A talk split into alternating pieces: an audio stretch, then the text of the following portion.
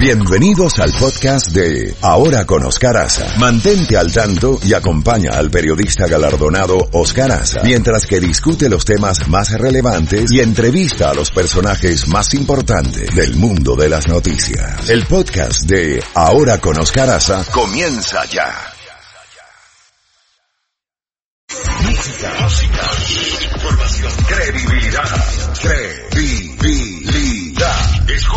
Oscar Aza. Oscar Aza en la Z mañana. Z92.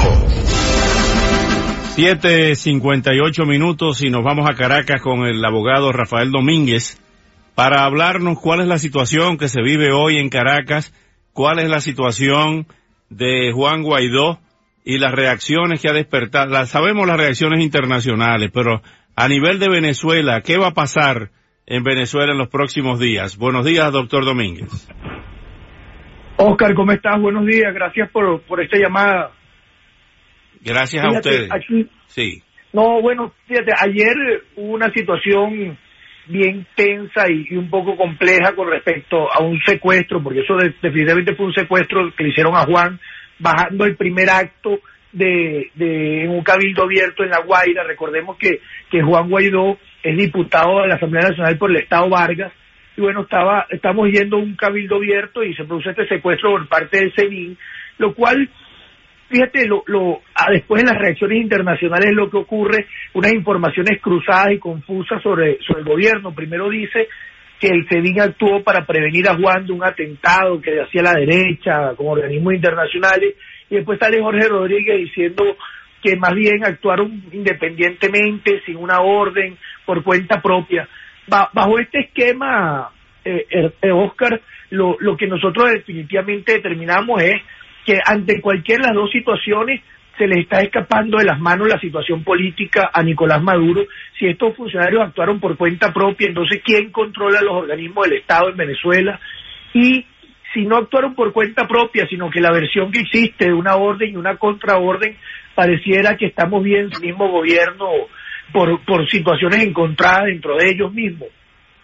Juan, gracias a Dios, gracias a Dios Juan, a, a la media hora fue, fue liberado, pudimos continuar con el acto, la, la gente de Vargas, el pueblo de Vargas no se movió, una, una respuesta masiva al presidente de la Asamblea Nacional, un apoyo contundente y bueno, más bien una ratificación del compromiso de Juan y de todo lo que estamos aquí en este proceso de continuar sin miedo hacia adelante con todo lo que lleva este proceso que ahora estamos iniciando sobre una transición democrática en Venezuela. ¿Qué va a pasar el 23 de enero?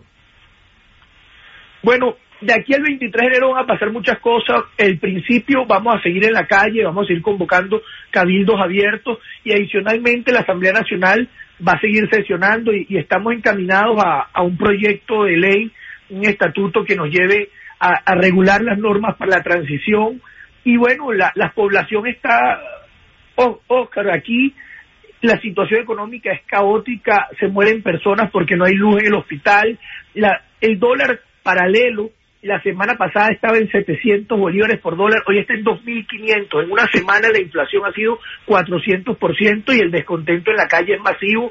La gente quiere protestar, la gente quiere apoyar a Juan y se ha recobrado un poco la esperanza en el país de que estamos cerca de, de, de un cambio político importante para, para nuestro país. El 23 de enero, sin embargo, para nosotros es una fecha histórica importante, salimos de la dictadura y creemos que, que este 23 de enero puede ser el inicio de, la salida del régimen de Nicolás Maduro, que está usurpando la, las funciones de, del presidente de la República y restablecer la democracia en Venezuela. Ahora bien, Rafael, eh, hay un, un, aspecto, un punto que muchos consideran punto de quiebre, eh, punto de giro, que sería la eventual juramentación, jura de Juan Guaidó como presidente provisional de la República. ¿Se va a producir eso? Eso no está planteado por los momentos. Juan es el presidente de la Asamblea Nacional. Y, fíjate algo que, aquí es interesante destacar.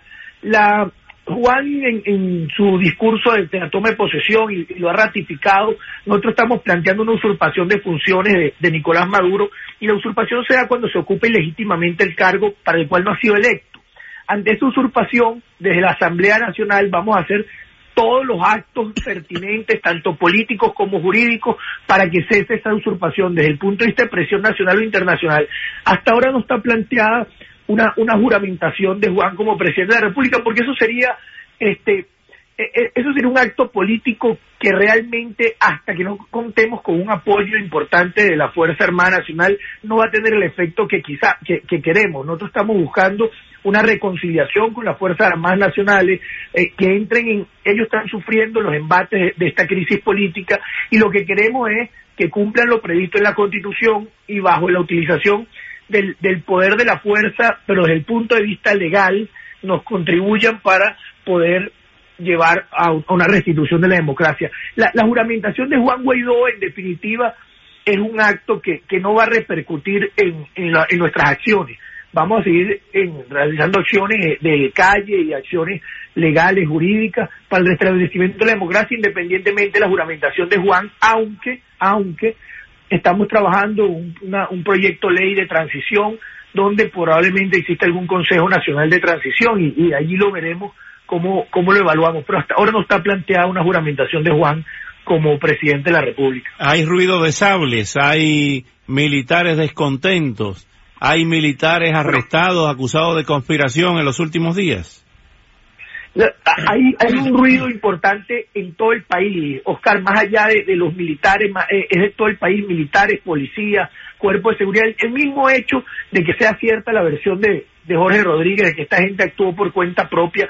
Bueno, tú que conoces más de estos regímenes, eh, eh, nadie actúa por cuenta propia, eso tuvo que haber sido una orden de alguien, pero enseguida tuvo que ser una contraorden. Entonces, definitivamente sí existe un descontento, el gobierno debe estar nervioso, cómo se ha recuperado la esperanza a través de, este muchacho Juan Guaidó este, en recobrar la democracia, existe una tensión, un acuartelamiento de los militares en el país, está prohibido la, lo que los militares se den de baja, una, una persecución importante. Entonces, definitivamente hay un nerviosismo del gobierno de lo que podría ser la Fuerza Armada de, de, abrir los ojos y ayudar a recuperar la democracia en el país, que sin lugar a dudas sería el punto de quiebre de, este régimen. Finalmente, Rafael, ¿cuál es el próximo paso? Eh, bueno, mañana vamos a mañana sesión de la Asamblea Nacional, vamos a trabajar con, un proyecto de ley de, para recuperar la democracia, de transición en la democracia. Vamos a seguir con el tema internacional sobre la usurpación de funciones, ejerciendo presiones nacionales. Vamos a seguir en la calle, se van a seguir convocando cabildos abiertos. Este, Juan va a seguir dirigiendo la política interna de, de, de la de, de, la Asamblea Nacional y vamos a continuar con todos los elementos legales para poder eh, elaborar un documento de transición aprobado en la Asamblea Nacional para el cual podamos sentar las bases de lo que va a ser el próximo régimen democrático de Venezuela. Rafael Domínguez, un gran abrazo, cuídate mucho y estamos en contacto permanente. Seguro, Oscar, y es totalmente a la orden por aquí y seguimos en contacto. Gracias por, por el contacto. Cómo no, gracias. Rafael Domínguez, profesor universitario, abogado eh, y persona eh, muy, muy cercana a Juan Guaidó. Vamos.